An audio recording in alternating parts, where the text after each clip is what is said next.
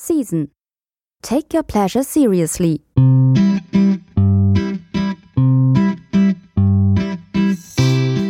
Dieser Podcast wird Ihnen präsentiert von Edelweiss, der Ferien-Airline der Schweiz.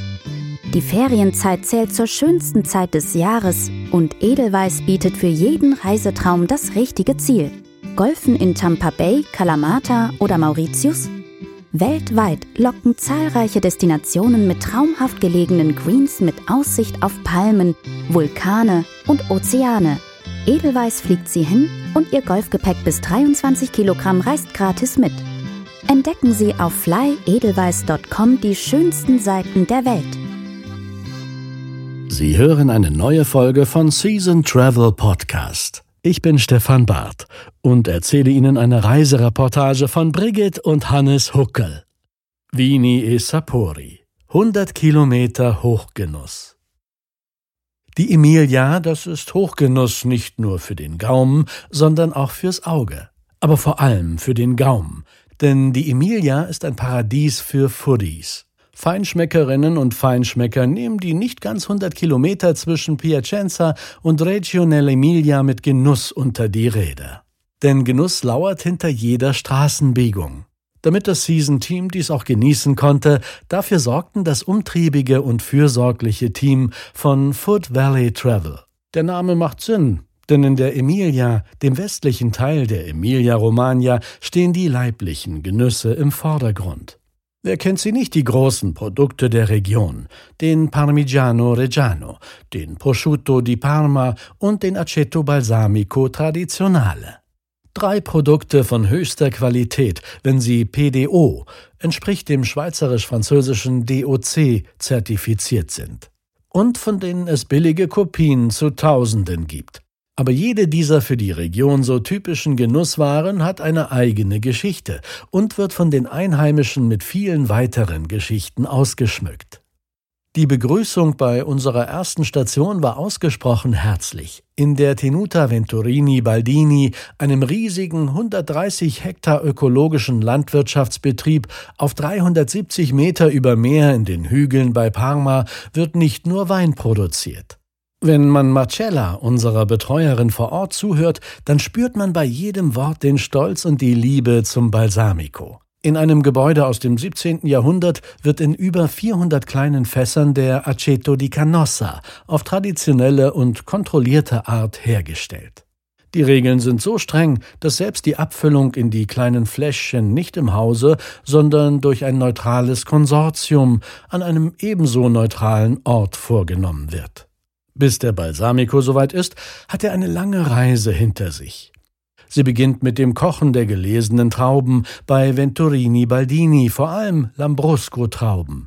Der Saft wird so eingedickt, dass nur noch knapp die Hälfte übrig bleibt. Dabei findet keine alkoholische Gärung statt. Diesem Sirup wird ein mindestens zehn Jahre alter Balsamico und etwas über zwölf Prozent frischer Wein zur Gärung zugesetzt. Danach kommt der Saft für mehrere Monate in verschiedene kleine unverschlossene Holzfässer. Wacholder, Eiche, Kirsche, Esche und Kastanien sind die Hölzer der verschiedenen offenen Fässer, die immer Luft aufnehmen können. Dieser Prozess dauert Jahre, zur Erlangung der geschützten Ursprungsbezeichnung PDO mindestens zwölf Jahre, wobei der Saft immer wieder umgelagert wird und so seine typische Farbe und seinen einzigartigen Geschmack erhält. Die Reihenfolge der Fässer muss strikt eingehalten werden und ist entscheidend für den Geschmack. Hitze und Kälte spielen eine wichtige Rolle und sind dank dem alten Gebäude gut zu kontrollieren. Pro Jahr werden auf diesem Gut ganze 1000 Fläschchen zu 100 CL produziert. Natürlich wird auf dem Gut auch Wein produziert. Seit 1976 auf die traditionelle Art der Emilia.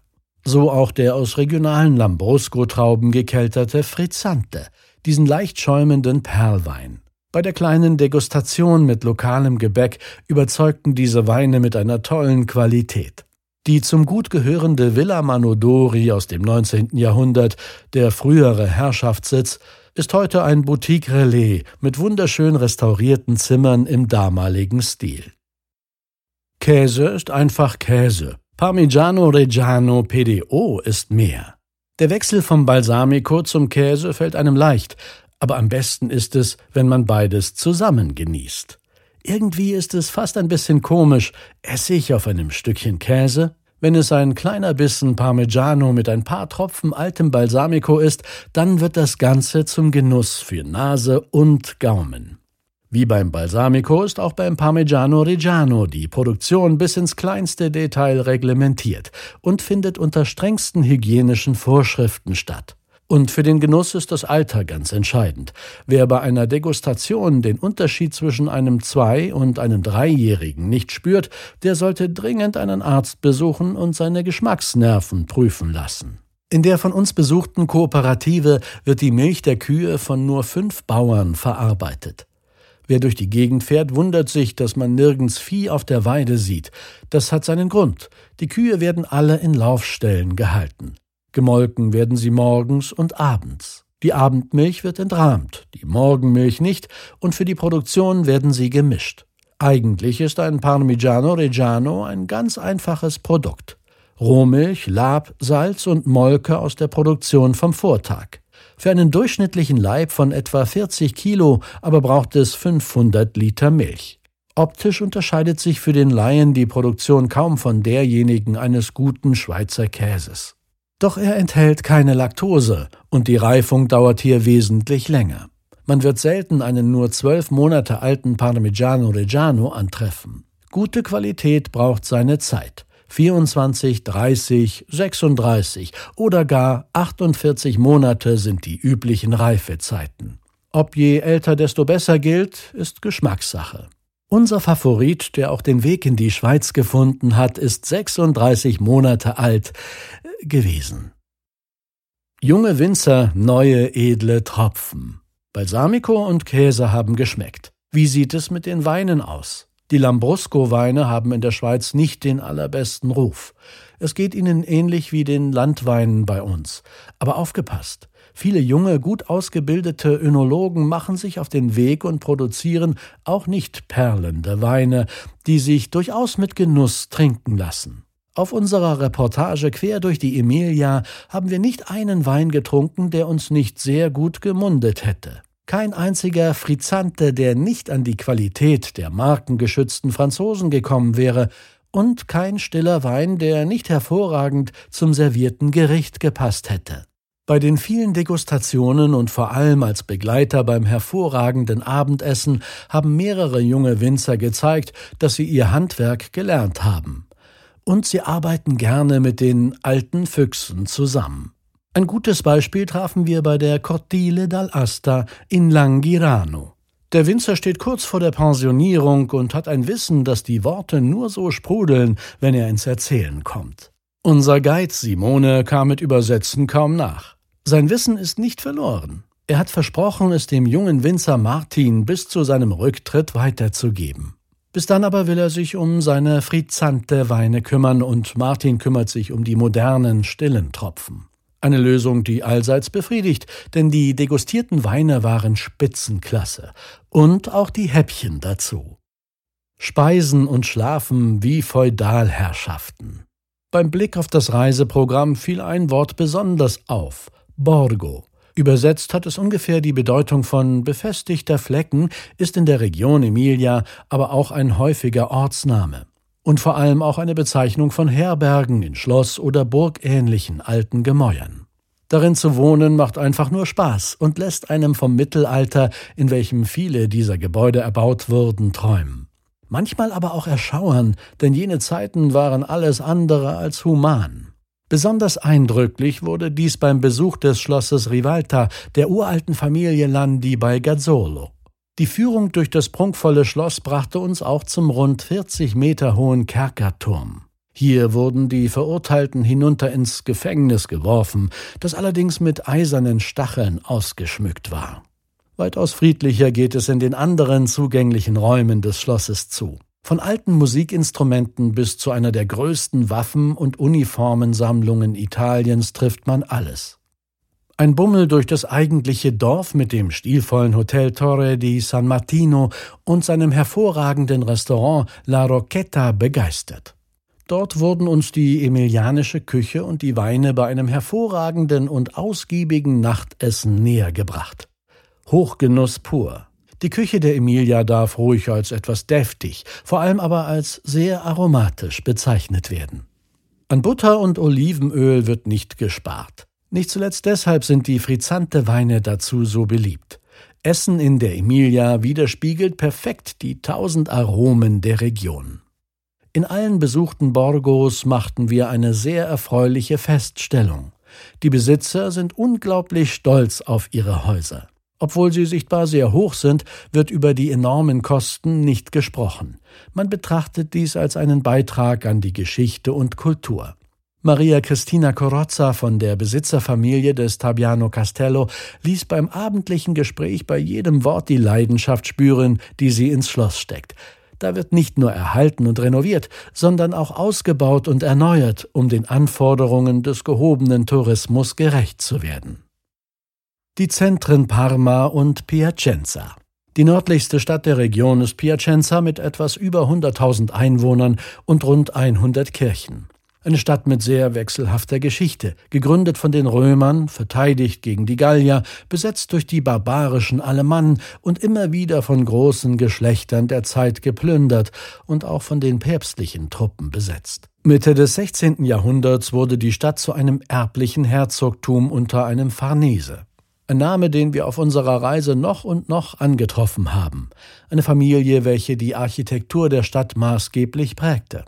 Auf einem Rundgang kommt man unweigerlich an der Piazza Cavalli mit ihren zwei mächtigen Reiterstatuen vorbei.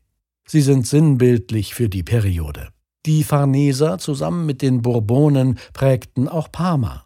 Mit rund 200.000 Einwohnern und einem mehr als doppelt so großen Einzugsgebiet ist die Universitätsstadt geschmückt mit unzähligen Sehenswürdigkeiten. Die Einwohner sind zu Recht stolz auf die Geschichte und die vielen romanischen Gebäude, wie der mit großartigen Fresken ausgemalte Dom oder das in rosa Marmor gehaltene Baptisterium.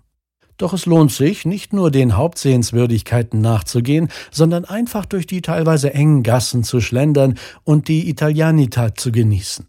Und an jeder Ecke findet sich etwas zu Giuseppe Verdi, der zwar in Le Roncole geboren wurde, mehrheitlich in Mailand lebte, aber von den Parmigiani für sich eingenommen wurde. Verdi hat übrigens aus Protest gegen die Fürstin Prinzessin Marie-Louise von Bourbon-Parma, die seine Musik anfänglich verschmäht hatte, nie ein Werk in Parma uraufgeführt. Golfspielen leicht gemacht. Innerhalb nur einer Stunde Fahrzeit trifft man in der Emilia auf nicht weniger als fünf 18-Loch-Golfplätze. Besucht haben wir den nahe bei Parma im Herzen des Fort Valley gelegenen Golf del Ducato und den etwas mehr in die umliegenden Anhöhen gebauten Golf Salsomaggiore Therme. Der Golf del Ducato, ein Parklandkurs am Rande des Naturparks Boschi di Carrega, ist ein wirklicher Meisterschaftsplatz, auf dem zahlreiche auch internationale Turniere ausgetragen wurden und der bald zu einer Station auf der Ladies European Tour werden soll und den etwas mehr in die umliegenden Anhöhen gebaute Golf Salso Maggiore Terme. Etwas hügeliger, aber nicht minder abwechslungsreich ist der Golf Salso Maggiore Terme, auch mitten in einem Naturparadies gelegen. Hier lohnt es sich, einen Kart zu mieten. Der Club verfügt auch über ein Gästehaus mit komfortablen Zimmern für die Golfenden. Apropos Miete. Die Green Fees sind in der Region mit rund 65 Euro sehr günstig.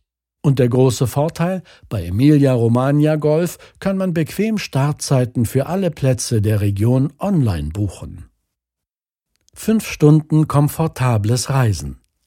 Das Season-Team hat ganz bewusst den Zug für die Reise in den Süden gewählt. Einsteigen in Zürich, Hauptbahnhof, und fünf Stunden später traf der EC der SBB auf die Minute genau in Parma ein. In den höchst komfortablen Wagen hat man wunderbar Zeit, die unterschiedlichsten Landschaften vom gebirgigen Urnersee bis zur flachen Poebene zu genießen, dabei auch mal etwas zu trinken oder zu knabbern. Alles Dinge, die einem im Auto verwehrt bleiben. Übrigens traf der Zug auch auf der Rückreise exakt zur im Fahrplan angegebenen Zeit in Zürich ein. Danke SBB. Danke Schweizer Bundesbahn. Weitere Informationen zur Reportage finden Sie unter www.seasontravel.com/emilia. Den Link finden Sie auch in der Podcast-Beschreibung. Sie sind reisebegeistert und ein Kenner guter Lektüre? dann werden Sie Season lieben. Unsere Season Book Assigns bieten Ihnen auf 146 Seiten beeindruckende Reisereportagen, inspirierende Einblicke und wertvolle Tipps für die besten Reisen. Holen Sie sich viermal im Jahr ein Stück Welt nach Hause. Ihr Ticket? Der Abonnement-Link in der Podcast-Beschreibung.